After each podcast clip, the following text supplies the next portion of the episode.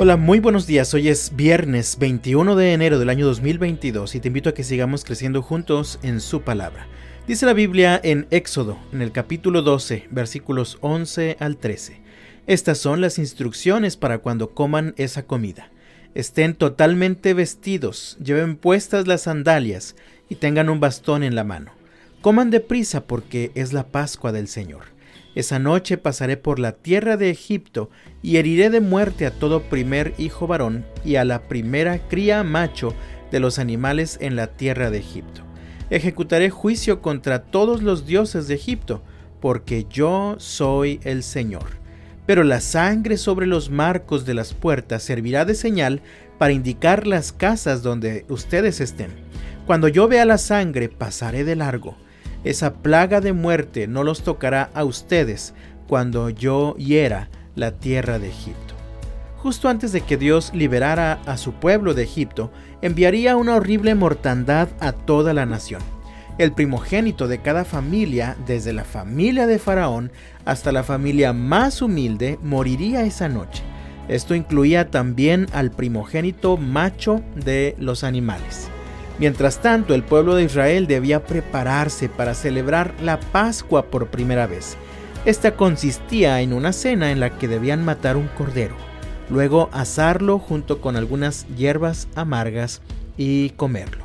Y Dios les dijo por medio de Moisés que con la sangre del cordero untaran los marcos de la puerta principal de cada casa donde ellos estuvieran. Esto sería una señal. Leímos en el versículo 13, pero la sangre sobre los marcos de las puertas servirá de señal para indicar las casas donde ustedes estén. Cuando yo vea la sangre, pasaré de largo. Esa plaga de muerte no los tocará a ustedes cuando yo hiera la tierra de Egipto. La sangre del cordero en los marcos de las puertas era la señal para que Dios pasara de largo en esa casa, y así eran librados de la muerte.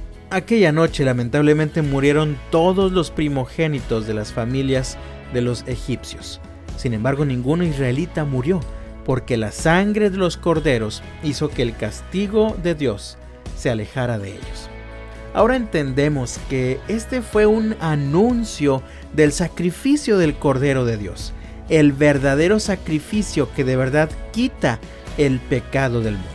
El apóstol Pablo nos recuerda, en Efesios en el capítulo 1 versículo 7. Dios es tan rico en gracia y bondad que compró nuestra libertad con la sangre de su Hijo y perdonó nuestros pecados.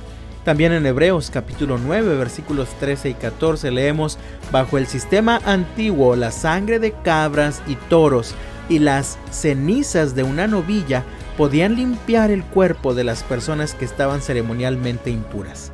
Imagínense cuánto más la sangre de Cristo nos purificará la conciencia de acciones pecaminosas para que adoremos al Dios viviente, pues por el poder del Espíritu Eterno, Cristo se ofreció a sí mismo a Dios como sacrificio perfecto por nuestros pecados.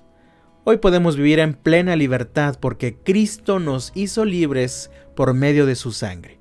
Así que yo te invito en el nombre del Señor, tal como exhortaba el apóstol Pablo a los Gálatas en el capítulo 5, versículo 1. Por lo tanto, Cristo en verdad nos ha liberado. Ahora asegúrense de permanecer libres y no se esclavicen de nuevo a la ley.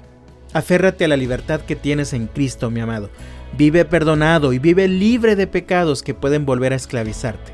Pues como escribió el apóstol Pablo, en Efesios capítulo 2, versículo 13. Pero ahora han sido unidos a Cristo Jesús.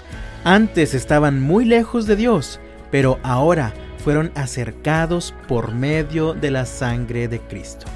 Que Dios te bendiga este viernes, que tengas un fin de semana bendecido y hasta la próxima.